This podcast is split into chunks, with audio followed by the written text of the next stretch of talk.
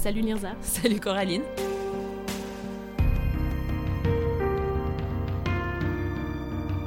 Ça va? Ça va bien et toi?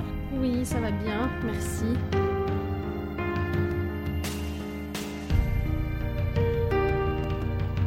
Bienvenue chez les poissons sans bicyclette. Merci. Aujourd'hui, dans cet épisode proposé par toi, Coraline, nous allons parler de ces relations de couple hétérosexuels monogames qui deviennent toxiques, connues dans la culture populaire comme euh, les relations toxiques. On avait l'impression que quand ce thème est abordé, la discussion va assez vite, soit du côté des violences conjugales, qui est un thème très très important, ou alors du côté du euh, oui, mais toute relation est particulière, euh, ça c'est un cas particulier, et puis sans vraiment qu'on y voit des aspects systémiques en fait. Nous, aujourd'hui, on aimerait parler de ce que nous voyons comme une gigantesque zone grise, où il y a le spectre des relations toxiques non violentes, avec des degrés différents de toxicité, et où, dans le schéma du couple hétérosexuel 6, ce sont souvent les femmes qui sont les victimes. On va aborder ce thème en se basant principalement euh, sur des expériences personnelles, enfin sur une expérience personnelle chacune, et on va tenter d'insérer ça dans des théories et des schémas qui ont été théorisés. Ça a un peu commencé aussi pour moi euh, la réflexion là autour, et puis généralement en fait la réflexion sur le fait que j'ai été dans une relation toxique, quand une fois j'ai vu un, un TED Talk sur la violence conjugale fait par Leslie Morgan Steiner, une américaine qui parle en fait de son vécu de, de femme battue en fait. Euh, moi quand j'ai vu pour la première fois ce, ce TED Talk, ça m'a vraiment frappé Ouais. parce qu'il y a ce côté où je me suis vraiment reconnue dans certains schémas. Mhm. Puis enfin je veux dire tout de suite, hein, j'ai pas du tout, euh, jamais subi de violence physique. Mhm. Mais en fait, j'ai une espèce de compréhension hyper profonde, genre une espèce d'empathie que j'ai pas forcément pour euh, d'autres thématiques. Ouais. Et que vraiment, la violence conjugale, psychologique en général, c'est un truc, je comprends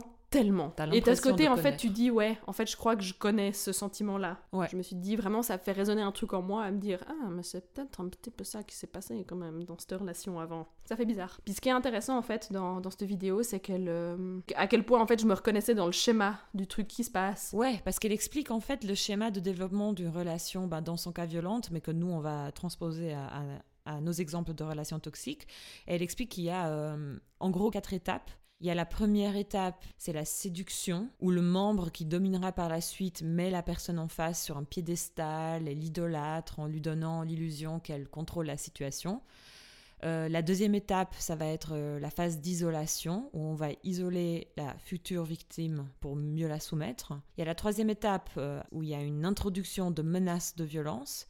Et ensuite, il y a le cycle de violence qui commence. Et à travers ce schéma, en fait, qu'elle explique, elle élabore aussi en quoi, en fait, c'est ultra, ultra compliqué et complexe de quitter ces relations. Parce que des fois, les gens aussi ont un peu ce, raccourci de se dire Ah, mais pourquoi elle est pas partie? Puis un peu là, mais en fait, ça commence pas du jour au lendemain. Tu te maries, t'es heureux et ton mec commence à te taper dessus. Il y a un processus, il y a une machine très bien huilée qui fonctionne là derrière. Moi, c'est ce que j'ai eu avec, euh, avec mon ex en fait. Ouais. Disons que c'est vraiment lui qui m'a couru après. Ouais, cette personne qui t'idolâtre, qui te fait tellement de compliments que t'es incroyable, t'es Ouais, une déesse. C'est l'autre qui dit je t'aime en premier, enfin ce genre de choses. Ouais, ouais. Et ça te crée vraiment, en fait, ça te donne une sorte de confiance. Et puis après, il y a plusieurs autres trucs qui se passent, comme euh, bah, l'isolation généralement. Ça peut venir à plein de niveaux. Moi, j'ai l'impression que c'est venu aussi en créant des conflits, par exemple avec ma famille, là où il n'y en avait pas forcément. Leslie Morgensteiner, elle, elle a vraiment été isolée physiquement de sa famille en Ah ouais. déménageant à un endroit euh, hyper random pour son mari. Puis vraiment à plus avoir personne euh, de point de repère. Mais c'est quelque chose qui se fait très couramment, en fait. Et puis ouais, après cette partie d'isolation, en fait, t'as vraiment euh, la menace de violence qui commence Ouais. Et de voir un peu, genre tester, voir comment la personne réagit et ensuite vraiment le cycle pur et dur de, de violence, De quoi. Une fois que les personnes n'ont plus de ressources parce que t'es isolé et parce que t'as commencé à avoir l'habitude. Ça, ça me met un peu hors de moi ce truc où on demande euh, tout de suite mais pourquoi t'es pas parti Parce qu'au-delà de tout ce que tu dis, enfin une relation toxique et violente ne commence pas en claquant les doigts, il y a tout un processus, mais Mhm. juste le fait qu'on court tout de suite pour poser la question et mettre un peu la faute sur la victime au lieu Ouais. de dire mais qu'est-ce qui se passe avec ce mec et pourquoi il tape? C'est ça la première question à poser. Ouais. Pourquoi des hommes tapent en fait Ouais. sur leurs femmes Je trouve que ça montre vraiment euh, un manque de compréhension de la problématique que de dire ça. Euh, souvent, ben ouais, si t'es isolé de ta famille, peut-être que t'as même dû quitter ton travail, t'as Ouais. pas de plan B. Et au-delà de ça, même souvent, euh, l'emprise psychique est beaucoup trop grande. Ouais, bah oui. parce que tu penses que c'est ta faute et que tu le mérites. Ouais. Et que là, c'est c'est le compliqué. dégât est profond. ouais. Le dégât est très profond. Puis nous, on avait, on en parlait, puis Mona Cholet le dit dans son livre euh, Réinventer l'amour, que en fait, la relation violente, c'est triste à dire, mais c'est une espèce de apogée du schéma de la relation hétérosexuelle. Ouais. Et nous, c'est un peu ce qu'on va dire aussi dans cet épisode, c'est qu'en fait, les relations hétérosexuelles, il y a quand même des schémas assez malsains dedans, qu'on continue de perpétuer en tant que société. Ouais. Et si on les pousse à bout, ben c'est la violence. Mais en fait, Ouais. entre une relation super saine et idéale et entre la, la relation violente, il y a des millions de relations qui sont problématiques Ouais. et qui viennent du fait qu'on vit pas dans une société égalitaire et qui viennent du fait que euh, les hommes sont éduqués pour être dominants et les femmes sont éduquées pour être euh, en position de soumission. Et nous, on se rend compte qu'on a vécu quelque chose sur le spectrum. Moi aussi, sans que ce soit violent physiquement, euh, j'ai été bien dans le spectrum de la relation toxique, quoi.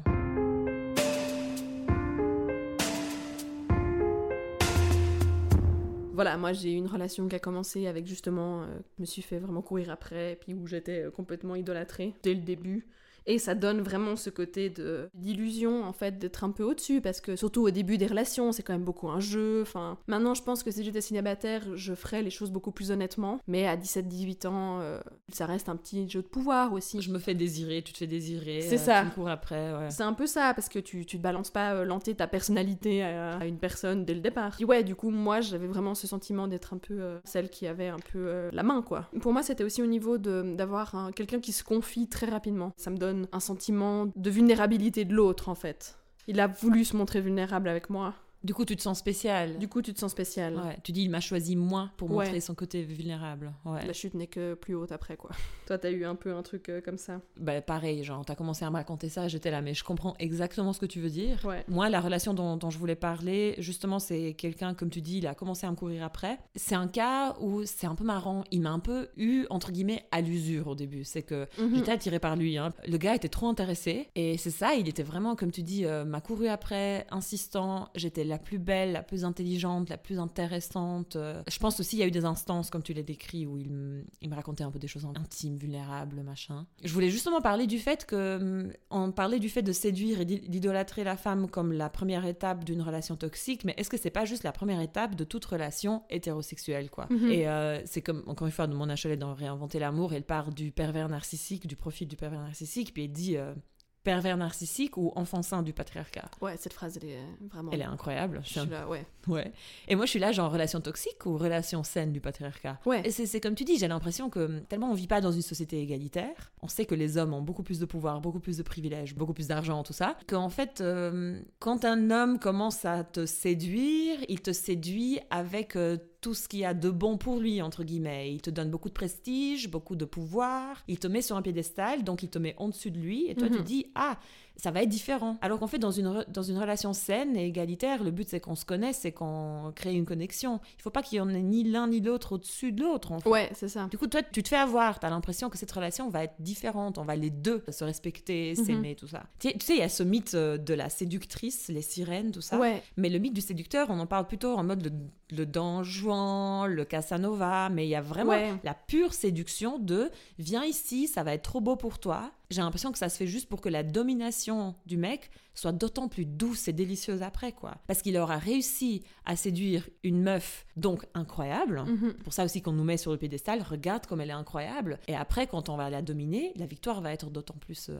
belle, en fait. Il y a un côté très euh, liaison dangereuse, quoi. Genre, je prends quelqu'un, je prends une femme et je vais la ruiner, en fait. Plus elle est incroyable, plus je vais être fort à Plus la elle a un statut incroyable et euh, Ouais. ça va être euh, une délicieuse euh, victoire, quoi. C'est- Ça veut pas dire que c'est conscient chez les hommes, mais le- tel est le schéma, en fait, qu'on reproduit. Ouais, moi c'était un peu bizarre parce que hum, c'est quelque chose, ça s'est terminé vraiment il y a très très longtemps hein, cette histoire. Mais ça, ça marque en fait toujours, enfin c'est Ouais, difficile moi à aussi, dire. c'est vieux. Parce que tu te dis, bah en fait ça s'est terminé il y a clairement plus que 10 ans, mais j'y pense toujours régulièrement. Et j'analyse d'autres trucs différemment. Il y a plein de, rôles que j'ai dû jouer où j'étais vraiment un peu la cool girl. C'est ce rôle en fait que toi et moi on s'est senti obligés à un certain âge de jouer la fille cool, qui est genre différente des autres filles. Mais moi, j'ai par exemple typiquement eu ça euh, avec mon ex, où en fait, ben, on s'est mis ensemble Et en fait, il a quitté son ex avec qui il était depuis, euh, je sais pas, 2-3 ans, qui à l'époque, c'est toute une vie. Le début de cette relation a commencé sur le fait qu'il a quitté son ex pour moi, en gros. Donc déjà là, toi, tu commences en position euh, de Ouais, domination. en Moi, fait. je suis en domination ultime, quoi, parce Ouais. que en gros, il l'a quitté pour moi. Enfin, genre. euh, Je dirais en fait vraiment les six premiers mois de notre relation ont vraiment été cool pour moi. On s'entendait super bien. C'était quelqu'un avec qui j'adorais discuter. C'était vraiment, euh, vraiment une cool relation. Mais en fait, je savais pas du tout, mais il me trompait tout le temps. Dès le début, il t'a trompé en fait. Je ça crois, ouais. Et puis ouais, c'est petit à petit des trucs qui viennent. Des, euh, effectivement, c'est lui qui me dit qu'il m'aime en premier. euh. Et en fait, après, ça, ça se dégrade sur certains niveaux, en fait. À me donner souvent, il me donnait souvent son avis sur les gens autour de moi. Enfin, souvent, ils étaient pas à son goût, quoi. Ouais, Je traînais avec beaucoup de mecs, moi aussi à l'époque, parce Ouais. qu'encore une fois, j'étais une fille cool. Ouais. Et puis, euh, du coup, ça, ça lui plaisait pas non plus. Et puis, j'ai l'impression que c'était un peu une période où, voilà, ben, ça va pas forcément bien avec tes parents. Et j'ai un peu l'impression que lui, ça a été la personne qui a pu profiter de cette brèche. Il a augmenté les conflits à mort. À vraiment me dire comment je devrais me comporter, puis faire des trucs. J'ai l'impression que hum, qu'il était pas compréhensif sur la relation que j'avais avec mes parents. Il voulait, en gros, que je, je vive un peu ma vie comme lui, c'est-à-dire où il cause pas à ses parents, puis qu'il vit sa vie. En fait, ça, c'est l'isolation, clairement, quoi. C'est ça, c'est pour ça que Ouais. moi je pense qu'il y a ce côté isolement où en fait assez rapidement il a créé des conflits là où il n'y en avait pas et puis que ça m'a isolé de gens. Plusieurs fois par exemple je lui ai parlé aussi de d'amis et puis qu'il les trouvait pas corrects et puis en même temps je l'ai pas forcément écouté mais en Ouais. même temps ça reste là dans ta tête. Tu vois, genre ça veut dire que si euh, ta pote que ton mec euh, du moment dit je trouve pas que c'est quelqu'un de bien puis qu'il y a un, je sais pas un mini conflit avec ce pote, t'es un peu là ah ouais mais en fait il avait raison. Enfin, petit à petit, tu vois, Euh, ça, je vois. ben, ça, ça te touche quand même. Surtout Ouais. quand c'est quelqu'un qui est euh, pour toi une des personnes les plus importantes tout d'un coup. En tout cas, il a, il a bien semé les graines. Si la relation avait duré plus longtemps, bah, l'isolation aurait, aurait continué, sûrement. Ouais, c'est sûr. Puis aussi le truc, bah, il me comparait tout le temps à son ex. Mais moi, justement, enfin, pas seulement pour jouer mon rôle de fille cool euh, inconscient. Je comprenais parce que pour moi, ça me semblait bizarre. Je me suis dit, ça doit être trop difficile de quitter quelqu'un Ouais. comme ça, et puis avec qui t'as passé autant de temps. Mais qu'en même temps, il m'en parlait souvent, et que j'avais l'impression que c'était un peu un test en fait. Genre, comment tu réagis? Un peu, mon ex elle était jalouse, toi t'es jalouse, tu vois, on va voir. Toi, tu te sentais du coup obligé d'adapter ton comportement Ouais. pour pas être comme son ex. quoi. Après, j'ai vraiment l'impression que spontanément, j'étais pas comme ça. Mais la pression était là. En gros, vraiment, j'avais l'impression d'être un peu euh, scrutée sous, sous un microscope en mode euh, Hmm, et si je lui rajoute ça, qu'est-ce qui va se passer? Parce que moi j'étais un peu là, ben. euh, Enfin, si t'es avec moi, c'est que t'as envie d'être avec moi. Je veux dire, si t'as envie d'aller voir ailleurs euh, quand ça fait six mois qu'on est ensemble, enfin, je suis désolée, c'est pas moi le problème. Enfin. Ouais, non, c'est clair. Puis ouais, des trucs qui faisaient vraiment hyper bizarres, genre euh, je dormais chez lui, son réveil sonne et puis euh, avec son téléphone il pouvait mettre des images avec les réveils et puis c'était genre une photo du décolleté de son ex quoi. Voilà, mais ça faisait des mois qu'on était ensemble, hein, donc ça Ouais. faisait des mois qu'il se réveillait avec ça puis qu'il se disait pas. Il est temps de changer. Et genre, je le confronte, puis il est un peu là, ouais, je vais changer. Ce genre de truc où je suis un peu là, mais tu sais très bien que tu devrais pas faire ça. Parlant même pas de l'objectivation qu'il fait de son ex, quoi. non, parce que c'était vraiment juste ses seins, quoi. Enfin, c'était. euh, Oui, c'était un peu dramatique. Ouais. Mais justement, c'était aussi un truc où finalement, moi, malgré tout, ça m'a fait complexer, parce qu'à l'époque, j'étais pas enceinte, comme maintenant. Oui. Donc tu es enceinte. tu le dis au podcast. C'est ça. Je suis un peu en mode, yay Genre, disons, Ouais. je suis enceinte, j'ai des seins de femme enceinte. Mais à l'époque, euh, ça n'était pas du tout le cas. Moi, j'ai vraiment une toute petite poitrine et euh, son ex avait justement euh, une poitrine plus généreuse et j'en avais déjà entendu parler en long, en large et en travers. Oh là là. Ce qui est déjà un peu bizarre. Que c'est des trucs genre, euh, lol, euh, je parle de ça avec mes potes. Sauf Ouais, que moi, je suis là quand t'es avec tes potes. C'est exactement. Pourquoi toi t'en as entendu parler alors? Je devrais pas en voir, en Ouais. entendre parler. C'est typiquement le genre de truc où je pense beaucoup de gens auraient tendance à dire non mais boys will be boys et puis c'est des ados, Mhm. mais c'est pas ok du tout. L'objectivation qu'on fait aux femmes, euh, c'est très sérieux en fait. Ouais. De commencer vraiment à, à vraiment ne pas voir la personnalité des gens, mais juste leur corps, c'est vraiment très nocif mentalement. Et enfin, moi je vais en parler après parce que j'en ai vraiment un peu payé les frais niveau santé mentale. Et c'est pas drôle en fait. C'est quoi cette histoire euh, que tu parles que des seins de ton ex et puis tu compares euh, mes seins à ses seins ou Ouais. implicitement c'est fait. Et moi du coup je complexe sur mes seins. Enfin, c'est- dans, dans quel monde dystopique on vit quoi. Ouais, vraiment, en fait. Ouais. Puis il y a pas d'équivalent inverse, j'ai l'impression. Ouais, franchement, euh, et même l'obsession des tailles de pénis, ça vient plus des hommes que des femmes. hein. C'est qui se comparent leur truc. on, lâche comme ça, hein, mais si jamais, c'est plus les becs qui font Nous, on n'arrête pas de dire on s'en fout de la taille Et vous voulez pas l'entendre Ouais, c'est clair. Ce qui est drôle pour moi, c'est que j'ai vraiment été dans cette relation, euh, pour moi d'une manière saine en fait, à me dire bah on sort ensemble, genre on a une relation, enfin un espèce d'engagement l'un envers l'autre. Pour moi c'est normal, tu vois, que qu'on est honnête un minimum. C'est normal que tu aies de l'empathie pour lui parce qu'il a quitté son ex. Oui, et puis que je me dis, ben t'es avec moi parce que, ben bien sûr que tu me trouves jolie, mais tu me trouves aussi euh, super fun, on passe des moments cool ensemble parce que tu me respectes, Ouais. et pas parce que je vais être un faire-valoir en fait.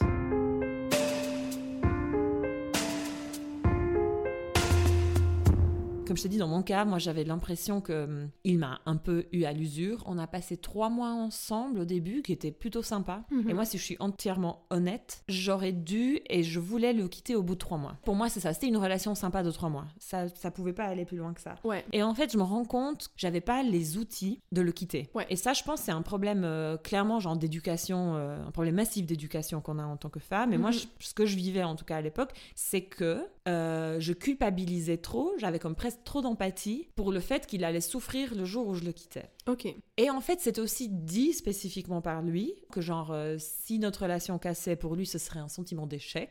Ça parle tout de suite du, du fait d'être un trophée et d'être une réussite, alors que Ouais. t'es juste censé avoir une relation saine normalement avec la personne. Et il me faisait pas mal d'affirmations du type qu'il serait trop mal en fait. Donc tout d'un coup, moi je me Mhm. sentais vraiment comme si j'avais pas le droit de le quitter parce que j'étais responsable de son bien-être. Ce serait vraiment horrible de lui faire subir ça en fait. Et je me rends aussi compte d'un truc, c'est que en tant que femme, 6, j'ai vraiment été éduquée. La relation avec le mec, c'est un peu genre euh, le centre de ta vie Ouais. et surtout ta responsabilité. Cette espèce de sentiment que hum, si ça va mal, c'est toi qui n'as pas pu faire euh, comme il faut les choses. Mhm. Moi, j'ai même des flashbacks de discussions que tu as avec des potes femmes euh, quand tu es un peu ado ou jeune adulte. J'exagère un peu, mais pas très loin de mon cercle, j'ai entendu ça. Pour garder un homme, il faut faire ça. Ouais. Ou euh, non, mais tu sais, les hommes sont comme ça, donc il faut plutôt être comme ça. On m'a jamais peut-être dit ça comme ça, mais c'est tellement dans l'air et dans l'éducation Ouais. qu'il y a ce truc où en fait euh, c'est ta responsabilité que la relation survive. Le gars me le dit littéralement que genre il serait trop trop mal si la relation casse. Et du coup, ben moi j'avais juste pas les outils et hum, la force psychologique en fait de me dire non, il y a rien de dramatique qui se passe, mais je veux plus être dans cette relation et j'ai tout à fait le droit de plus Ouais. vouloir être dans cette relation. Donc je vais le quitter. Ça va être un peu difficile, mais on va s'en sortir Ouais. Ouais. zéro outil pour faire ça en fait. Et du coup, je suis restée dans cette relation beaucoup trop longtemps.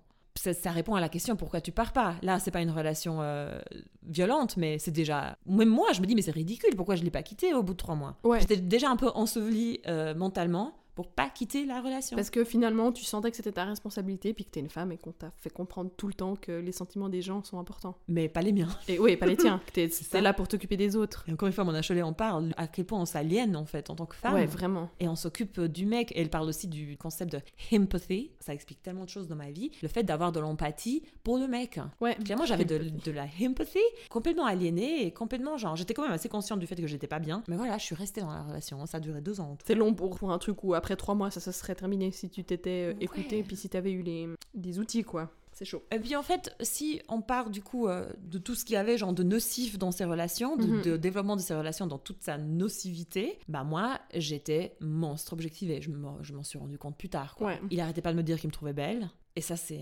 Là, je me marre, mais c'est. Moi, je suis plutôt. Enfin, je suis blonde en général. Je me teins les cheveux, hein, mais Ouais, j'ai l'identité de blonde. Ouais. Et lui, il arrêtait pas de dire que euh, il adorait les blondes, il adorait les blondes. et moi, en fait, au début de la relation, ou juste avant, en fait, qu'on se mette vraiment ensemble, euh, j'ai décidé sur un coup de tête de me teindre les cheveux bruns, chose que je fais genre tous les 5 ans plus ou moins, parce que, Ouais. parce que je m'en fous. Il arrêtait pas de me dire qu'il était trop triste que je m'étais teint les cheveux bruns. Et moi, euh, c'est comme tu dis, des fois, genre, tu prends les choses tellement tu crois pas que c'est vrai. Ouais. Mais- Tu passes au-dessus en mode, mais t'es t'es con, quoi. Mais en fait, c'est répété, c'est répété, c'est répété. Et je me rappelle que hum, je pense que j'allais éventuellement me refaire les cheveux blonds, mais je pense que je l'ai fait un peu sous pression aussi, tu vois. Oui, parce qu'à force d'entendre ton mec qui dit que vraiment c'était mieux avant. t'es là, mais j'allais de toute façon le faire, donc je vais le faire maintenant. Ouais, mais ça. pourquoi en fait? Mhm. Quand ça se passe, tu crois pas que c'est grave parce que t'es là, non, mais de toute façon je l'aurais fait. Mais quand j'y pense, j'ai fait ça sous pression. Ouais. Genre, je suis retournée au fitness. Mhm. J'avais déjà fait du fitness avant avec ma meilleure pote, mais tout d'un coup, euh, le gars, c'était un peu caché sous prétexte que je reprenne des habitudes sportives parce que c'est cool. Mais en fait, le gars, il voulait que je sois sexy. Ouais. C'était clairement ça. J'ai été très objectivée, euh, non-stop des commentaires sur mon apparence. Et en fait, ça, c'est couplé avec le fait que la personne que je suis n'est pas considérée. Bah, moi j'avais ça parce que justement, je parlais de faire valoir avant, mais on n'est pas en train de nier qu'il doit y avoir une attirance physique, mais c'est juste que souvent c'est disproportionné par rapport euh, au physique de la femme et des efforts qu'on lui demande de faire. Et moi, euh, je remarque vraiment à quel point c'était important pour lui que je sois euh, sexy, que ses potes me trouvent sexy, qu'il y ait une espèce de majorité euh, collective euh, qui me trouve bien. Ouais. Bah voilà, ça le boostait lui. Comme ton exemple, en fait, des cheveux blonds versus bruns où tu te dis Ouais. c'est tellement con que tu passes au-dessus. Puis qu'une fois tu réfléchis, t'es un peu là, mais, mais en fait, c'est pas du tout ok ça. Ouais. Parce que moi j'avais eu ça où une fois j'avais mon short qui était par terre, il me le passe, puis il voit que c'était du, du 40. Ouais. Et qui était en mode genre, quoi? Tu fais du 40 Mais t'es grosse en fait.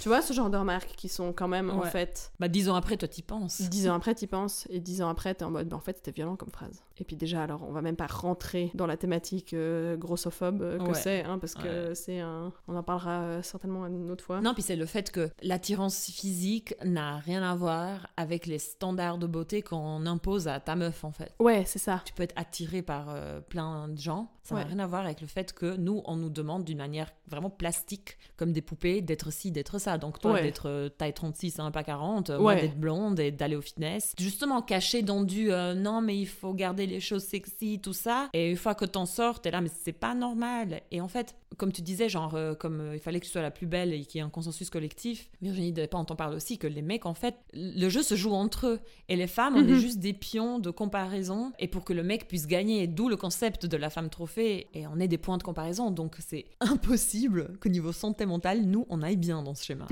Juste ça.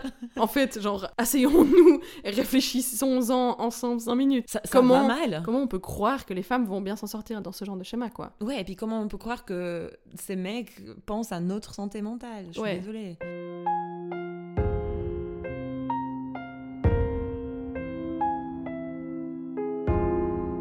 J'adore ton exemple sur les blondes, parce que moi j'ai eu ça aussi avec euh, plusieurs de mes ex. Ouais.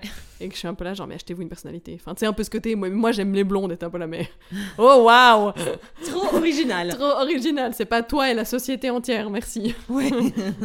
Là, ce qui, ce qui est, je trouve, moi, ultra délétère, c'est le fait que cette objectivation est accompagnée d'un je m'en foutisme total de qui tu es en tant que personne, en fait. Mhm. Que ce soit tes envies, ce qui te plaît, ce qui te fait rire, euh, tes ambitions, enfin... Moi, en tout cas, c'est ce que je vivais. À la suite, tellement d'événements, encore une fois, genre dix ans après, j'y pense encore. Quand je prenais de manière isolée, ça avait l'air anodin, et puis c'est pas grave. Mais en fait, à la longue, tu te rends compte que le gars, on a un peu rien à foutre de qui tu es, en fait, en tant que personne. Mhm. T'existes donc tu fais chier en fait. Et là je vais juste faire un peu des, des listes de trucs comme par exemple euh, moi je voulais aller au cinéma, il y avait un film qui était sorti et je disais je veux bien aller voir ce film et le gars il me dit oh putain ça a l'air trop nul. hein. Genre Ouais. euh, mais automatiquement c'est ça qui est dit tu vois. Ouais. Moi j'avais commencé mes études en archi et le gars il disait tout de suite euh, oui mais bon euh, quoi au mieux dans ta vie tu vas faire un projet important. Genre tout de suite euh, cracher Ouais. sur mes ambitions. Ultra dénigrant. euh. Moi, je suis une ultra fan fanatique de Harry Potter.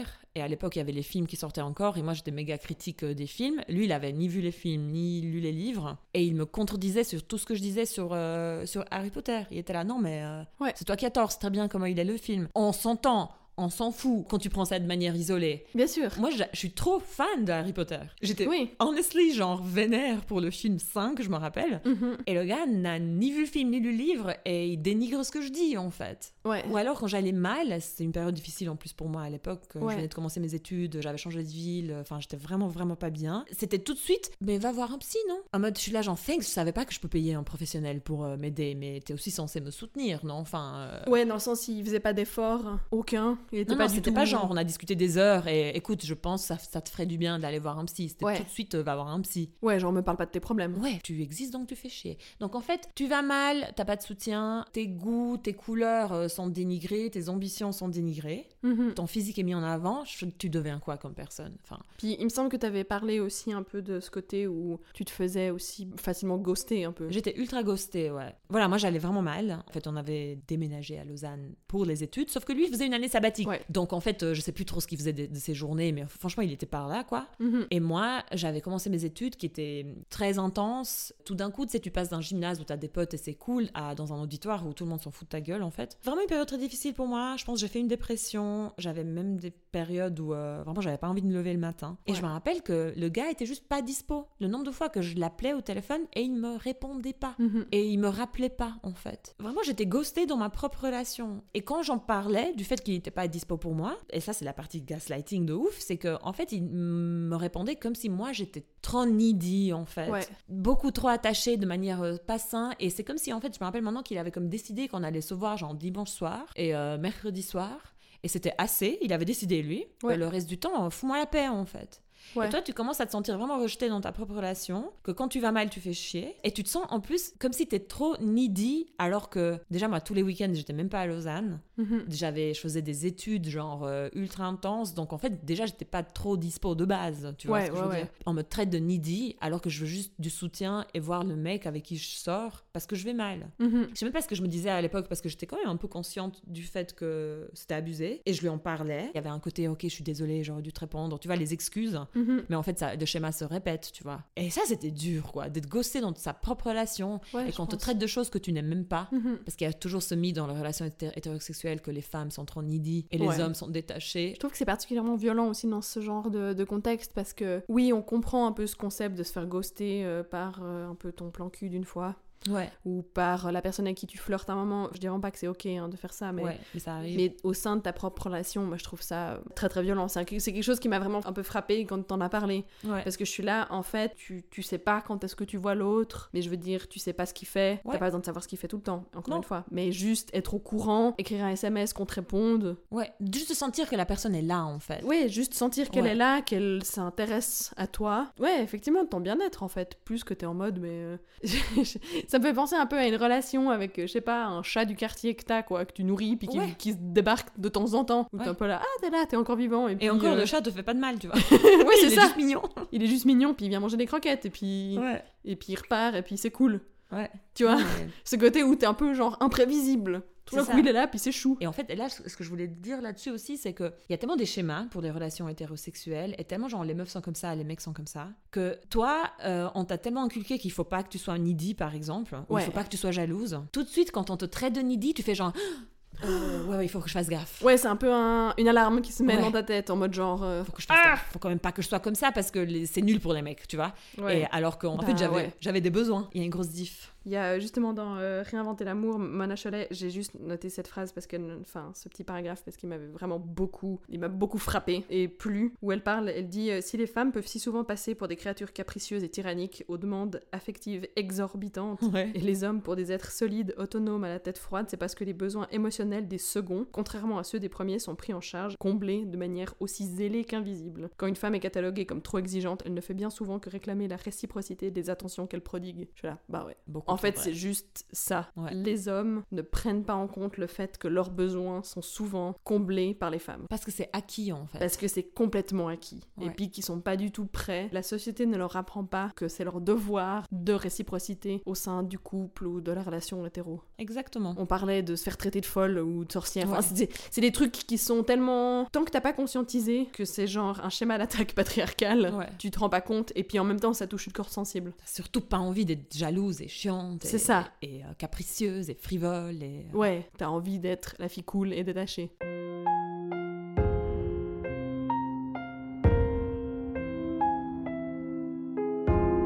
Donc toi, Coraline, euh, t'as eu tes premiers six mois qui se passaient plutôt bien. Ouais. Contrairement à ma relation qui s'est détériorée de manière constante, euh, voilà. toi, c'est vraiment, t'as eu six mois cool et il t'a quitté du jour au lendemain. T'as rien vu venir. Je crois que je me suis fait ghoster un peu deux jours et puis après, euh, genre le troisième, je crois qu'il m'a largué. En gros, il m'a un peu euh, du jour au lendemain largué en mode, en fait, euh, je pense trop à mon ex. Je, je vais retenter ma chance avec elle. Et encore une fois, malgré euh, le fait que j'étais ultra blessée, j'étais en mode, ok, je comprends, tu vois. T'as pris en charge ses sentiments, Voilà. ses problèmes émotionnels. J'ai validé ça, j'étais en mode, d'accord, je comprends, c'est difficile, je l'ai vu venir. Et puis voilà, enfin, moi, je- j'essaie de vivre en fait mon drame amoureux personnel. Surtout que c'est la première fois, je crois, que je me fais larguer. Puis voilà, quelqu'un avec qui j'adorais passer du temps et que j'aimais vraiment beaucoup. J'ai un peu l'impression que c'est un peu la différence de nos deux couples là dont on parle. Ouais. Toi, t'étais un peu en mode, il t'a eu à l'usure et puis finalement, bah, t'es resté, c'est que c'était pas si mal. Mais oui, oui, non, bien sûr, il y avait des côtés, Il y a toujours des des côtés côtés cool, cool. c'est pour ça que tu restes. enfin, moi, j'avais vraiment, j'étais très amoureuse. Pour moi, c'est moins clair, tu vois. Voilà, je me retrouve euh, à vivre euh, mon, mon désespoir amoureux euh, seul. Mais en fait, euh, il m'a vraiment bien, bien gardé sous le coude. Il appelait et je venais en courant, quoi. Et il en était très, très conscient. Et il en a vraiment beaucoup, beaucoup, beaucoup profité. Donc en fait, soi-disant, il t'a quitté pour se remettre avec son ex, mais il t'a pas vraiment quitté. Non, il m'a pas du tout quitté, en fait. Ouais. Il voulait juste le beurre à l'argent du beurre. Ouais. Et moi, j'ai exprimé plusieurs fois le fait en mode, mais j'ai besoin de couper des ponts. Arrête de m'écrire. Arrête de me proposer d'aller boire un verre. Tu fais que entretenir un truc. Puis en même temps, c'est génial parce que c'est toujours cool quand on passe du temps ensemble. Puis en même temps, il se plaint un peu de sa meuf. Tu vois, enfin, genre, t'es juste Oh là là. Il me laissait pas l'option de passer à autre chose. Mais je suis un peu passée à autre chose une fois. Il m'a fait une énorme crise de jalousie. Après, on s'est remis ensemble. Toi, t'as vu un autre mec une fois ou. euh, Ouais, et il l'a su, peut-être parce que je lui ai dit d'ailleurs. Mais du coup, il m'a fait une énorme crise de jalousie, puis on s'est remis ensemble, plus ou moins. Sauf que euh, quelques jours après, ou le jour d'après, j'ai re-eu un autre truc, et là, ça a dégénéré à mort. En gros, je l'avais, j'ai envie de dire pseudo-trompé. Enfin, Oui. je veux dire, en vrai, euh, je savais que ce que je faisais, c'était mal. Parce que je savais qu'on s'était enfin remis ensemble, ce que j'attendais depuis plusieurs mois. Ouais. Et là, ça a vraiment aussi dérapé au niveau de notre relation parce que j'ai vraiment, avec du recul par rapport à cette relation, j'ai l'impression qu'à ce moment-là, lui, il s'est dit putain, je l'ai piégé quoi. Ouais. Enfin, genre là, j'ai là j'ai un angle d'attaque de ouf. Ouais. Et vraiment, il me l'a fait payer. En à mode, tu m'as trompé, Ouais. tu es la fautive. T'as pas le droit d'avoir aucune revendication. Ouais. Enfin, vraiment ce côté, genre, t'es plus personne. Parce qu'évidemment, j'avais envie d'être toujours avec lui Ouais. et que ça marche et qu'il me pardonne, mais euh, lui, il l'a utilisé à mort. Tu crois que tu peux faire ce que tu veux? Non, c'est toi qui m'as trompé. Genre, à chaque occasion qu'il avait, en fait, il me... Il te ressortait que tu l'avais trompé. Alors que voilà, en fait, lui il me trompait depuis quasi le début. En fait, toi, tu sais maintenant qu'il te Maintenant, je le sais, mais je le savais pas à ce moment-là. C'est incroyable. C'est Le gars, il te trompe depuis le début. Ouais. Et la seule fois où toi, tu le trompes, après qu'il t'a quitté du jour au lendemain, après qu'il t'a gardé sous le coude, donc de Ouais. toute façon, genre, euh, c'était pas sain ce qui se passait. Mhm. Là, le gars, il utilise ça contre toi, quoi. Ouais, vraiment. Une ordure, je suis désolée. You said it. Non, mais- Ouais, vraiment. Parce que nous, on est euh, trop cool. On... Limite, on comprend un peu. Ouais, on a ce côté euh, chill à propos Ouais. de ça, mais non, enfin, je veux dire, c'était. Ça va pas du tout. J'ai vraiment été en colère très très longtemps. Enfin, Ouais. J'étais plus personne, j'avais plus aucune revendication possible. J'avais fauté. J'ai commencé à, lui mentir pour me Ouais. protéger. Avec qui je suis, qu'est-ce que je fais. J'ai vraiment eu quelques mois, ça n'a pas duré très longtemps après, mais c'était un peu une relation d'ado avec ses parents, quoi. T'évites le conflit, tu mens et puis euh, tu veux faire ta vie, quoi. Tu es enfantilisé. J'ai vraiment. Tu n'as pas des droits à part entière, il n'y a pas de respect réciproque. euh, Ouais, tu es écrasé en fait. Et on J'ai utilise vraiment- un truc contre toi. Ton option quand t'as envie de rester avec la personne, c'est justement de t'écraser et puis de, de le rendre heureux d'un certain côté et puis essayer de faire ce que tu veux de l'autre, mais sans qu'il en fasse partie, quoi. Ce que je trouve euh, vraiment impressionnant, je réalise à quel point tout était ma faute et à quel point il l'a jamais fait. Mais si il avait commencé à me taper, je l'aurais accepté. Je, je suis sûre et certaine que s'il avait commencé à être vraiment violent physiquement et encore plus verbalement, je l'aurais juste, je, je l'aurais juste accepté parce que j'avais pas les outils, parce que je savais pas ce que ça voulait dire et parce qu'il me faisait culpabiliser tous les jours. Au niveau de ton entourage, je sais qu'il y avait des gens qui ne l'aimaient pas trop. Ouais, on parlait des six premiers mois où c'était super, mais je veux dire, j'avais déjà des potes qui étaient en mode, Hmm, je l'aime pas trop. Mais c'était pas très concret. Il y a aussi un autre truc super de, je sais pas, une belle grosse phrase typique de personnes qui étaient dans une relation euh, violente. Du ouais, mais ils le connaissent pas comme moi je le connais. Ouais. Les gens peuvent pas comprendre. Surtout à ce moment-là où je dirais que voilà, il y a eu cette histoire de t'es trompé, on se remet ensemble et tu me le fais payer. Où des gens me disent, mais Coraline, il est pas honnête avec toi. ouais. Et j'étais un peu là, mais c'est pas vrai. Vous mentez en fait. Et vraiment, en fait. c'est là que tu remarques que toutes les petites graines qui ont été plantées avant, tout d'un coup, elles sont là, elles fleurissent. Parce que des gens me disent des trucs et je suis un peu là, mais en fait, les gens connaissent pas, le connaissent pas comme moi je le connais. En fait, vous êtes jaloux. Ça, c'est une pente très très glissante. Bah oui, vous êtes coup, jaloux de nous, parce que c'est ce gens qu'ils peuvent disent. rien faire du coup. Leur parole n'a plus aucune valeur. Euh, c'est aussi un problème parce que en- tellement en tant que société et puis les meufs en général, on n'a pas d'outils pour gérer ce genre de situation que même tes potes qui t'aiment et qui veulent ton bien et qui voient, elles aiment pas la gueule du mec, Ouais. elles ont pas les outils pour te parler en fait. Non. Et ça c'est un problème aussi parce que récemment j'ai eu une, une très très bonne amie qui sortait d'une relation extrêmement toxique. Elle est venue me voir, elle a passé des jours chez moi, mais je, je savais quoi lui dire parce que j'ai 33 ans Ouais. et que ça fait un moment que je fais un travail euh, d'éveil féministe en fait. Et du Ouais. coup, il a même pas fallu qu'elle me raconte mille trucs. Elle m'a raconté deux trois trucs. J'étais là, ouf. T'as compris, t'as direct vu les alertes, quoi. Exactement, parce qu'elle était encore genre, elle allait peut-être se remettre avec lui, enfin voilà, dans le cycle. Euh, je sais pas à quel point je l'ai réellement aidé. Juste bêtement de dire, euh, non mais la phrase, euh, non mais moi je le connais, vous pas, c'est c'est symptomatique en fait. Ouais, exactement. C'est un truc où dans ta tête, ça doit faire genre. Ah, Exactement. Alors que tes potes, elles avaient quelque chose d'intuitif, mais un peu se résumer à j'aime pas sa gueule, tu vois. Et justement, vu que hum, on t'a déjà dit ça, puis que d'un autre côté, t'as ton ex qui critique ces personnes aussi, Ouais, oui, bah oui. et puis qui dit euh, que les gens, ben voilà, le connaissent pas ou ils comprennent pas notre relation, puis c'est ok. Tu vois, il y a vraiment un côté genre un peu nous, c'est secret, puis c'est notre truc. Pas Ouais. grave si les gens comprennent pas. Alors certes, je veux dire d'un point de vue, je suis encore d'accord avec ça. Enfin, c'est pas grave si certaines personnes comprennent pas tes kiffs et puis euh, Oui. vis ta vie, tu vois. Oui, non, Mais au sûr. sein d'une relation, c'est comme tu dis symptomatique. Genre si aucune personne autour de toi n'apprécie ton mec, c'est quand même qu'il y a un souci. Ouais. Enfin, je veux dire, il peut pas juste euh, être chiant, euh, un invité chiant à avoir. Enfin, c'est aussi qu'il y a la façon dont t'es traité. En tout cas, moi, pour ma situation, j'étais pas prête à l'entendre. Du tout. Puis plusieurs fois, on me l'a dit, et j'étais en mode, mais en fait, les gens se liguent contre nous. Parce que vraiment, c'est un truc que j'ai j'ai senti euh, à un moment à me dire, mais putain, mais les gens comprennent pas, quoi. Et vraiment, euh, alors à me dire que c'est vraiment leur problème. Et puis du coup, comme en plus, t'as voilà, déjà un peu des conflits qui ont été lancés à gauche, à droite, ben, tu te retranches vraiment vers un peu ta seule, ta seule personne de référence Ouais, bah qui oui. te donne son avis à mort sur tout le monde et puis qui te confirme ce qui t'a déjà euh, mis dans la tête. Genre un cercle vicieux lancé par une personne et puis que ça... Le résultat est exactement ce qui avait été euh, prévu euh, six mois avant, Ouais. en fait. C'est dur parce que hum, je sais pas ce qu'on aurait pu me dire, en fait, qui m'aurait fait prendre conscience de la gravité du truc. Après, peut-être quelqu'un comme toi qui aurait, comme là tu disais avec ton ami, à dire, en fait, si jamais, ça c'est des paroles typiques de personnes dans une relation abusive. On va avoir un truc. Et réalise que, que t'es pas la seule à dire des trucs Parce que comme moi, ça. mon amie, ce qui m'attristait quand elle est venue me voir, c'est que quand elle me racontait ce que son entourage lui disait, c'était aussi putain toxique. Ouais. Et c'est un problème sociétal, justement. Eux, ils nourrissaient Euh, un peu son, son fantasme à elle, ou bien. Sa mère qui lui dit euh, pleure pas, c'est pas sexy. Ouais, C'est horrible. Tu vois où on en est? T'as pas le droit d'être triste en fait. L'aliénation totale des sentiments de la femme en fait. ouais, ouais. Des copines qui lui disent euh, non mais tu sais les hommes sont ci sont ça faut pas que tu fasses des crises de jalousie pour ci pour ça alors qu'elle avait tout à fait raison de faire une crise de jalousie Ouais. crise de jalousie on l'appelle ce que vous voulez hein. enfin euh, elle Bien a tout à sûr. fait raison de d'exprimer qu'elle était pas contente avec cette situation là Ouais. mais on l'a traité comme une crise de jalousie et que c'était pas cool de faire ça auprès d'un homme quoi ces gens là ils sont pas éduqués pour tant de bien ils sont éduqués pour du empathy pour Mhm. avoir de l'empathie et prendre en charge les besoins émotionnels du mec même si tu es la fille de cette dame même si tu es la meilleure meilleure pote de cette dame tu vois Ouais. et ça, c'est dur. Parce que moi, c'est c'est pour ça aussi que j'avais pas les outils de le quitter, mon mec. Il y a tout de suite ce sentiment de que si je le quitte, je vais quand même devoir le justifier. Dire juste, en fait, c'est nul. À toutes ces meufs, euh, s'il y en a qui nous écoutent là, tu, tu veux juste pas, hein, c'est tout. Tu veux plus être dans cette relation. C'est comme Ouais. le truc, euh, non, c'est une phrase complète. c'est genre. euh, En fait, ça joue plus. Puis même si t'arrives pas à l'expliquer, ben, il y a un truc en toi qui le veut plus. quand on te demande mais pourquoi ça joue plus, il faut que tu distingues euh, la diff entre l'ami qui s'intéresse réellement à toi et les personnes qui sont là, genre, Hum, pourquoi ça joue plus Tu vois? De voir vraiment où, où sont les intérêts des gens, si c'est vraiment ton bien-être, ou si, je sais pas, c'est de la contradiction, ou bien Ouais, voilà. gossip. Je pense que vraiment, à ce moment-là, j'étais un peu dans une spirale assez négative, où euh, d'un côté, j'ai euh, mon mec qui me fait payer tout. D'un autre côté, toute ma famille, euh, mes amis qui comprennent pas pourquoi on est de nouveau ensemble. Parce que j'avais quand même réalisé que ça jouait pas très bien, qu'il y avait eu des problèmes dans cette relation. Je suis quand même retournée avec. Je pense que malgré moi, je me suis sentie vraiment ultra seule. Personne Ouais. comprenait, et personne n'avait les outils pour m'aider, et surtout pas moi. Ouais. Ça a vraiment été dur à gérer.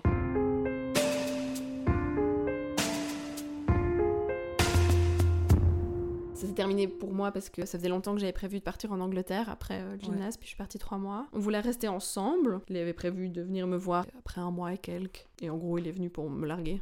Ouais. Bah, il m'a avoué pour la première fois qu'il m'avait trompé avec une fille euh, pendant que j'étais loin. Ouais. Parce qu'encore une fois, c'était ma faute, je suis partie. Mais quand même, ça lui a fait réaliser que peut-être qu'il avait besoin de temps pour être seul. Encore une fois, moi j'étais en mode ok, I get it. Parce que. Empathy. Empathy. à vraiment à me dire euh, voilà, ben ok, je comprends. Et puis blablabla. J'ai fini, je pense, mon mois et demi en Angleterre, un peu seule et triste. Et puis euh, voilà, mais à vivre ma Mais qui en fait relation. a fait du bien. Et puis surtout, on était éloignés physiquement. Vraiment, on s'est quittés en bons termes. Genre à se dire, il m'a laissé de l'espace. Voilà, on se verra quand je reviens, puis on verra bien. Ouais. Mais c'était pas en mode du tout, on va se remettre ensemble. C'était juste en mode, ben voilà, on s'est ouais. quittés en bons termes. Et j'en étais très satisfaite jusqu'à ce que je rentre en Suisse et qu'en fait, je réalise qu'il sort avec une meuf. euh, C'est ça. Qui m'a trompée. Et j'étais un peu là genre, mais il se fout de moi en fait. Peu de temps après, ou un peu en même temps, j'apprends une fois quasi euh, l'entièreté euh, euh, de ses actes, du fait qu'il m'ait trompé, les moments où ça s'est passé, les personnes avec qui ça s'est passé, et puis je tiens à dire que c'est quand même une petite performance de réussir à tromper sa meuf dans une soirée où on est les deux. Ça, c'est quand même quelque chose d'assez fortiche. Et puis surtout que c'était un truc où quand il m'a dit ça, je savais qu'il mentait pas parce que c'était une soirée où j'ai trouvé trop bizarre que mon mec disparaisse un moment. Ouais. et que vraiment j'étais euh, j'ai commencé à me dire genre putain mais il est où? Il fait quoi? C'est trop bizarre. Et puis à me- me mettre plein d'images dans la tête pour ensuite qu'il redébarque et puis me trouve une excuse un peu lame. Et puis que je suis en mode ah ouf Genre, putain, je me suis fait trop des films. Enfin, je m'étais pas du tout fait des films. C'était la réalité, j'avais complètement raison.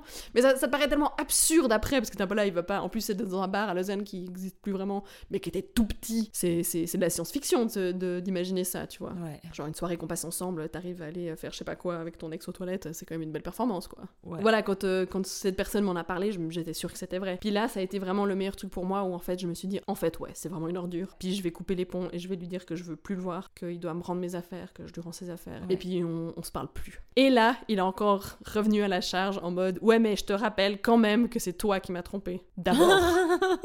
mais là, il savait pas. Je me souviens, j'avais juste fait un SMS en mode, ok, je veux plus te voir Oui. ne m'écris plus, Euh, je t'amène tes affaires euh, tel jour à tel endroit, ramène-les-moi. Puis là, il, il vient en mode genre, mais quoi, Euh, d'où tu me fais la gueule, Euh, un truc genre. euh, Alors que c'est toi qui m'as trompé et un peu là. Et là, je lui avais juste répondu genre, apparemment pas, non. Ouais, c'était le meilleur truc que j'ai pu faire. Je pense vraiment un peu le, un espèce d'instinct de survie de, on va couper les ponts puis on va arrêter cette histoire tout de suite. Ouais. Bah, tu fais le bilan plus tard. Ouais. Et t'es là, en fait, en fait, j'étais personne. Et c'est vraiment dur à accepter. Moi, j'étais vraiment dans ce côté très, voilà, très confiante. Pourquoi je me ferais des films Pourquoi je m'inquiéterais alors que, voilà, il s'est engagé auprès de moi Ben, ce genre d'histoire, ça vraiment, euh, ça secoue. Ça fait qu'après, t'es plus sûr de toi du tout. En fait, c'est assez marrant parce que autant nos relations euh, sont différentes dans les Ouais. autant je, je tire la même conclusion. Ouais. Autant je suis là comme toi, en fait, je me rends compte, j'étais personne. Et s'il y avait des qualificatifs posés sur moi, c'était rien à voir avec qui j'étais, mais c'est ce que ça représentait. Genre, Ouais. euh, j'étais belle à ses yeux. Puis bien sûr, il fallait que j'ai aussi un certain statut. Je faisais des études supérieures, euh, deux, trois trucs comme ça. Mais qui j'étais moi en tant que personne, ma subjectivité, euh, ce que j'aime, ce que j'aime pas, tout ça, bah, ça ne valait rien. Et ça, ça a un impact assez lourd sur la santé mentale, surtout en tant que femme, on- déjà on te martèle ça euh, à gauche, droite, devant, derrière, et de la relation ne fait que le confirmer en fait. Ouais, ouais. Ce que tu aimes, ce que tu veux, comment tu te sens, comment tu vas en fait. Même comment tu vas, on s'en fout. Et en fait, si je raconte un peu aussi comment ça s'est terminé, moi j'en pouvais plus. J'étais vraiment au stade où j'étais personne dans cette relation, Mhm. rien n'allait, j'étais malheureuse et je trouvais que ce mec, c'était pas un bon mec. Et en fait, à chaque fois qu'on avait un problème, du coup, ce que je faisais, c'est que j'arrêtais pas d'en parler parce que je voulais arriver à ce stade où les deux, on se met d'accord que cette relation doit prendre fin. Ouais. Et c'est un peu ce que j'ai réussi en fait. Tu voulais pas prendre la responsabilité de toi quitter. Non. Enfin, il t'a mis toute cette responsabilité de sa santé mentale sur toi, quoi. Exactement. Moi, je pouvais pas juste dire, en fait, j'arrivais pas, en tout cas, à Mhm. dire, je ne veux plus être dans cette relation. Ouais. Du coup, j'arrêtais pas de. À chaque fois qu'on avait un problème, je martelais le truc. Ouais. Pour que lui aussi finisse par dire, ok, ça va pas, en fait. Et en fait, ça, c'est assez marrant, mais c'est ultra triste. Lui, si j'avais fermé ma gueule, euh, il serait bien sûr resté dans la relation. Je faisais tellement big deal de tout ce qui allait pas que du coup, ça allait pas pour lui non plus. Oui, c'est ça en fait. T'étais une inconvénience aussi. euh, Bah enfin, Ouais, t'es plus ta meuf cool, chill en fait. T'es juste. T'es un problème maintenant pour moi. Voilà, t'es devenue un peu la folle emmerdante quoi. Et du coup, on a décidé de se quitter. Et euh, c'est un peu marrant parce que un peu le discours, c'était euh, nos chemins se séparent parce que là, ça va pas en ce moment, mais peut-être dans deux ans, on se remettra ensemble. Je savais pertinemment que je voulais plus me remettre avec ce mec. Ouais. Mais je voulais juste que ça se passe d'une manière où les deux on était responsabilisés et comme ça on se quitte. Ouais, genre qu'on en finisse quoi. Dix ans après, j'y pense, cette relation a été délétère et nocive et toxique, mais d'une manière euh, assez, assez chaud quand même en fait. L'impact long terme que ça a sur nous, t'as pas à vivre ça quoi. Pourquoi on vit ça quoi en fait?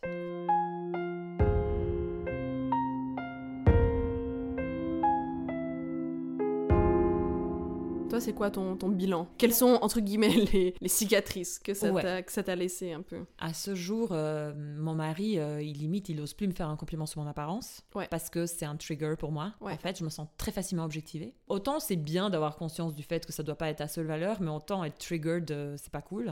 L'autre chose, c'est que hum, dès que je me sens moindrement invisibilisée, ça me fait sortir de mes gonds. Parce que j'ai quitté cette relation toxique, mais on continue d'avoir des relations avec des hommes. Dès que mon bien-être est un moindrement invisibilisé, Ouais. ou euh, ce que moi j'aime est moindrement invisibilisé, ou mes envies sont moindrement pas prises en compte, euh, trigger total en fait. Ouais. Je suis hyper vigilante, et ça je sais que c'est un peu un, un signe de, de traumatisme en fait. Je suis hyper vigilante euh, sur l'objectivation et sur le fait qu'on considère pas qui je suis. Et qui je suis, c'est vraiment ma subjectivité. Je ne veux plus avoir de compliments sur mon apparence.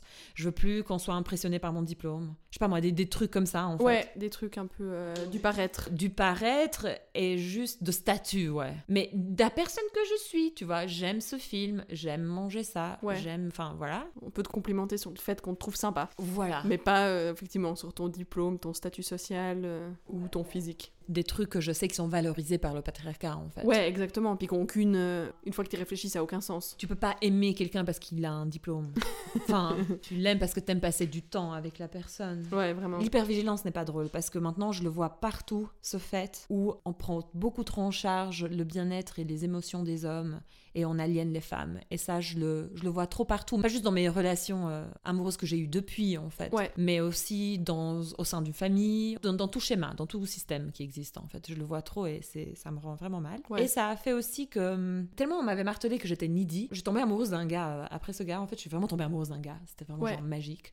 Et j'ai trop fait longtemps la meuf détachée, qui s'en fout de le voir ou pas. J'étais pas capable de juste passer chill du temps avec lui parce que j'avais trop peur de passer pour la needy, trop attachée, je sais pas quoi. Ouais, c'est ouais, dommage. ouais. C'est fucking dommage. C'est clair, parce que t'as pas pu vivre en fait euh, pleinement comme toi t'aurais voulu. Plutôt que voilà d'avoir un truc honnête à vivre ce que tu voulais, ben t'as compris que tu devais jouer un rôle et être quelqu'un d'autre. Il y avait un moule spécifique dans lequel euh, il fallait rentrer quoi. C'est intéressant de faire ces bilans après et de vraiment réfléchir au tout, à tous les trucs qui t'ont marqué. Généralement, ça a beaucoup, en tout cas pour moi, eu des, des impacts sur les relations suivantes. En l'occurrence, euh, la relation suivante. J'ai commencé, euh, je sortais avec quelqu'un en me disant, bah parce qu'on a envie de passer du temps ensemble et puis Ouais. en tout cas qui m'apprécie pour ce que je suis. Ouais. Et euh, ça, ça a vraiment été très très difficile au début de ma relation avec euh, mon copain actuel. J'étais un peu, bah, j'étais stressée en fait. Enfin, j'avais vraiment perdu confiance en moi, puis en les relations, parce que avant, je me disais, euh, tu vois, tout d'un coup, tu tripes un peu, puis euh, je me disais, ah, mais je me faisais un film. Ouais. Puis tu te dis, ouais, mais en même temps, la dernière fois que je me suis dit ça, je me faisais pas un film. Oh, putain, ça doit être tellement dur. Dans mes souvenirs, on avait un peu un accord tacite avec mon copain qui était de, je suis désolée, mais je vais avoir besoin d'être rassurée. Non-stop, et c'est comme ça. Je suis désolée que ça soit toi qui paye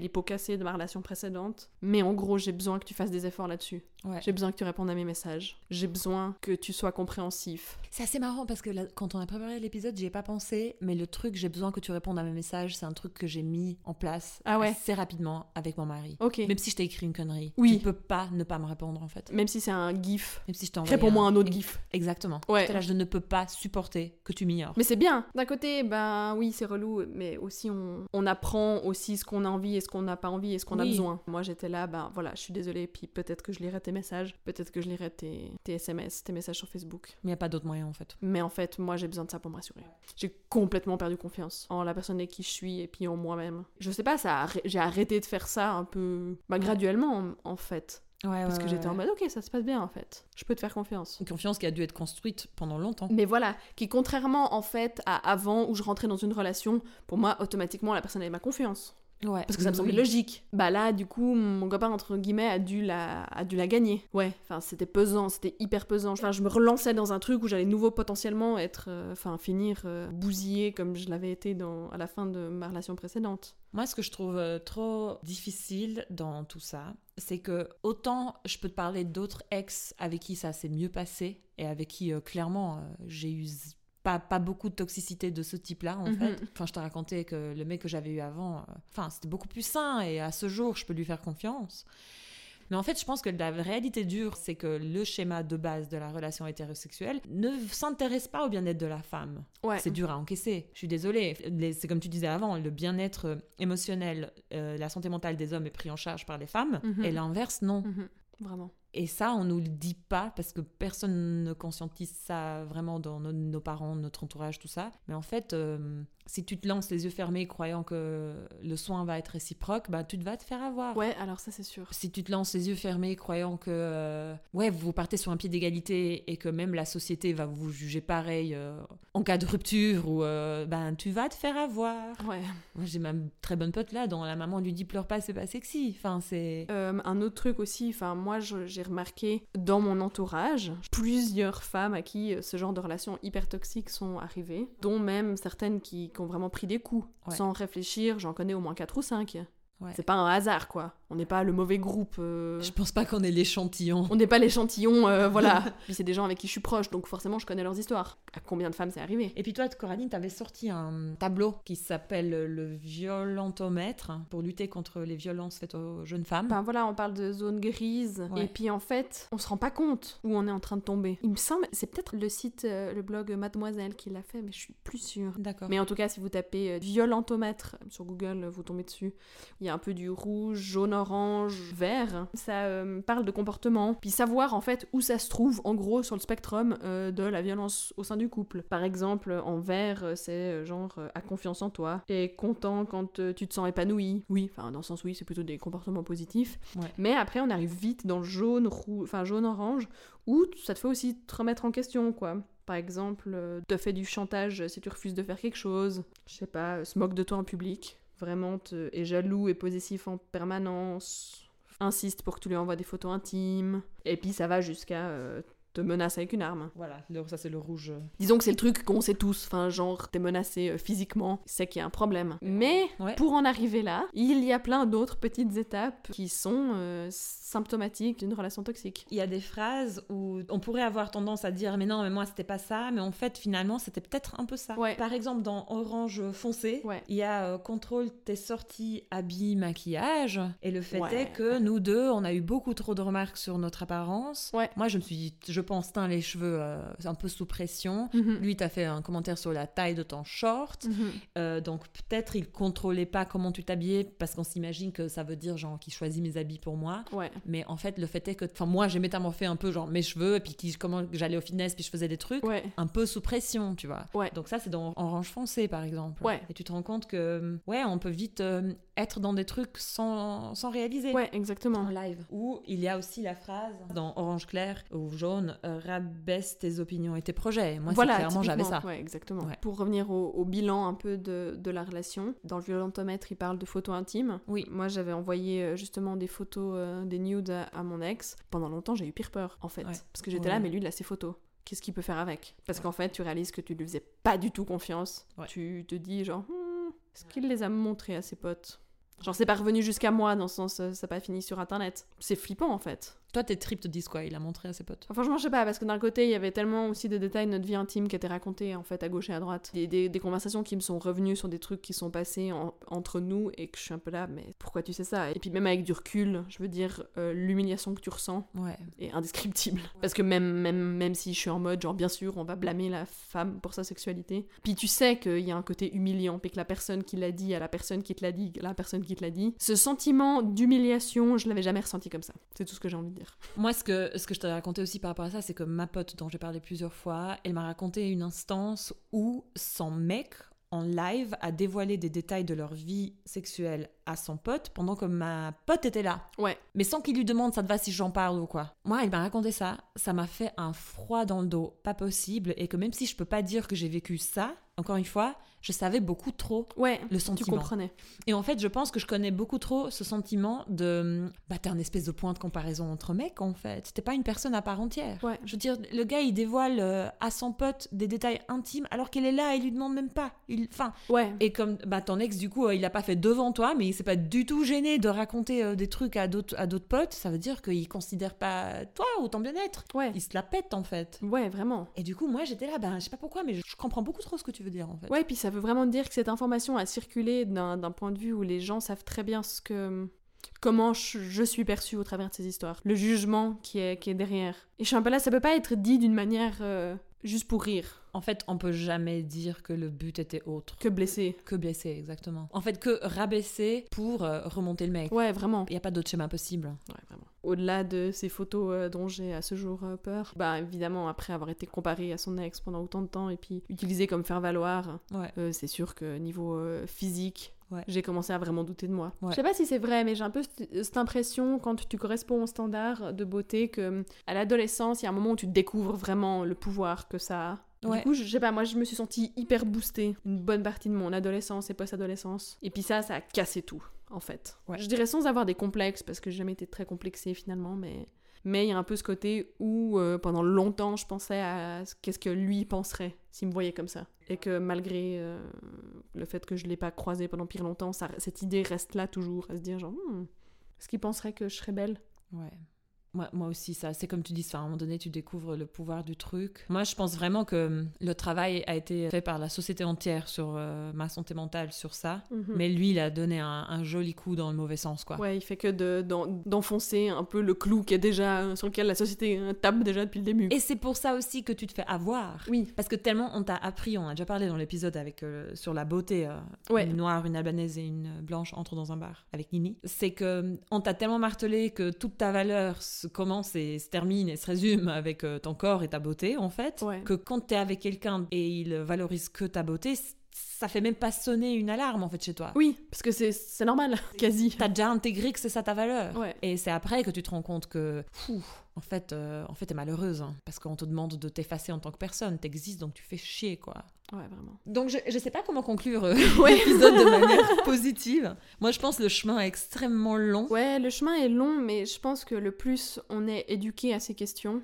le mieux ça sera parce que ce qu'on a fait ressortir plusieurs fois dans cet épisode, c'est que toi et moi, on n'avait pas les outils pour gérer en fait. Non. Et nos amis non plus. Et nos amis non plus, notre entourage non plus. Alors que si les gens comprenaient, avaient vu un peu, enfin, puis que moi, si je savais, parce que oui, on a déjà entendu parler des violences conjugales, oui, on sait, on utilise souvent le terme femme battue, Ouais. mais j'étais pas une femme battue. Ouais. Et puis généralement, quand t'es une femme battue, euh, c'est déjà trop tard. C'est la tape ultime, c'est l'apogée du, du problème. En fait, sans réaliser que c'était une relation toxique, tu réalises pas tous ces problèmes. Parce qu'on t'en a jamais parlé, en fait. Et moi, je, je suis- je suis désolée, je suis convaincue, c'est peut-être dur à entendre, mais moi, je pense que le schéma de base est toxique. Oui. Donc certes, il y a des degrés, donc là on parle de nos relations les plus toxiques, mais le, le schéma de base est toxique pour la femme en fait. Ouais. Après moi je dirais aussi pour l'homme, mais ça c'est un autre sujet et c'est pas le podcast. Ouais, le rapport homme-femme est... Bah ouais. Peut-être on essaie de finir sur une note drôle, mais genre Hannah Gadsby, qui est, c'est toi qui me l'as fait découvrir, c'est une comédienne extrêmement drôle. Puis elle parlait de, des problèmes de santé mentale que Van Gogh avait eu, Mhm. et elle dit, mais parce qu'elle crache sur Picasso, elle dit, mais je devrais me sentir mal pour Picasso parce que lui aussi il a eu des problèmes de santé mentale. Et moi j'étais là, ah bon? J'étais pas au courant en fait. Tu sais pour Van Gogh on le sait quoi. Mais, ouais, euh, ouais, ouais. Et il fait, mais ouais, en fait il était misogyne. Et tout le monde rigole. Ouais. Alors qu'il est hétérosexuel. Et j'étais là, bah, bah ouais en fait.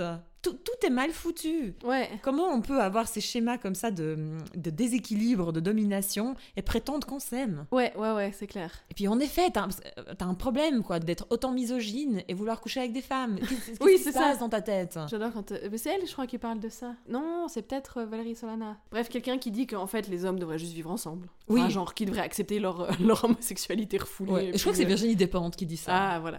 Soyez ensemble. quoi. Arrêtez de prétendre en avoir quelque chose à foutre de nous. Ouais, oui. L'humour, euh, l'humour cinglant des, des féministes. Moi, j'ai encore envie de dire un truc. Ouais. C'est que le schéma qu'on nous vend, pas que autour de toi, mais genre dans les films, une fois que euh, on s'éduque un peu sur la relation toxique ou violente, mais plus jamais tu regardes un film ou une série de la même manière. Tellement d'histoires d'amour, mais nulles ou horribles. Moi, j'étais choquée quand j'ai re-regardé une fois Sex and the City où j'étais un peu là. Mais qu'est-ce qu'on nous a vendu? On nous a romantisé. on nous a romantisé genre le ghosting, le jeu de pouvoir Ouais. et genre c'est l'histoire, c'est la trame toute la série et c'est le big finish, c'est Carrie et Mr Big. Je suis un peu là, mais c'est quoi cette merde?